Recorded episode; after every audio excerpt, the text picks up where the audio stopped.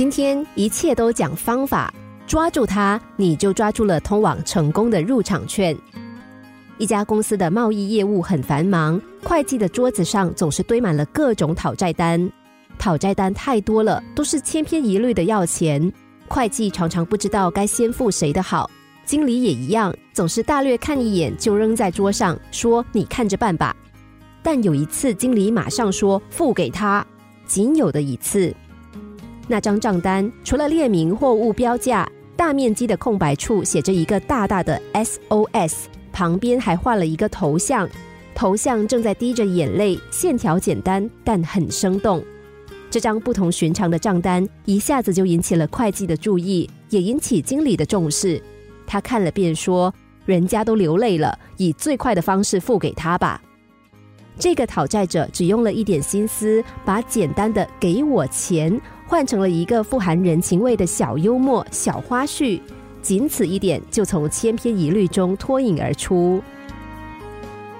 一位成功人士讲过他的故事，他对于房地产向来没有兴趣，但忽然有一天，有个经营房地产的朋友邀请他参加房地产俱乐部主办的午餐会。当天的演说人谈到二十年后的一些问题。预料那里的繁华区还会继续繁荣，并逐渐向四周的农地发展。他同时又预测精致农场的需求会快速成长。这些农场有二到五亩的面积，足够有一个游泳池、骑马场、花园和满足其他业余爱好所需要的一点空间。于是他开始研究如何根据这个想法赚钱。有一天，他开车上班的时候，突然想到：为什么不买大卖小呢？他自己已经算出零卖的价格比整块土地的价格要高出许多。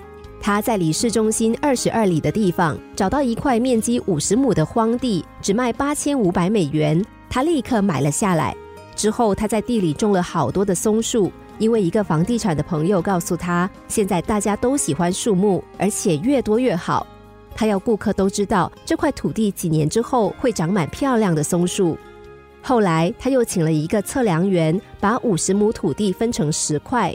他收集到几份经理人员的名单，开始直接销售。他在信中指出，只要三千美元，也就是相当于一栋小公寓的价钱，就可以买到这块地。同时指出他对于娱乐和健康方面的好处。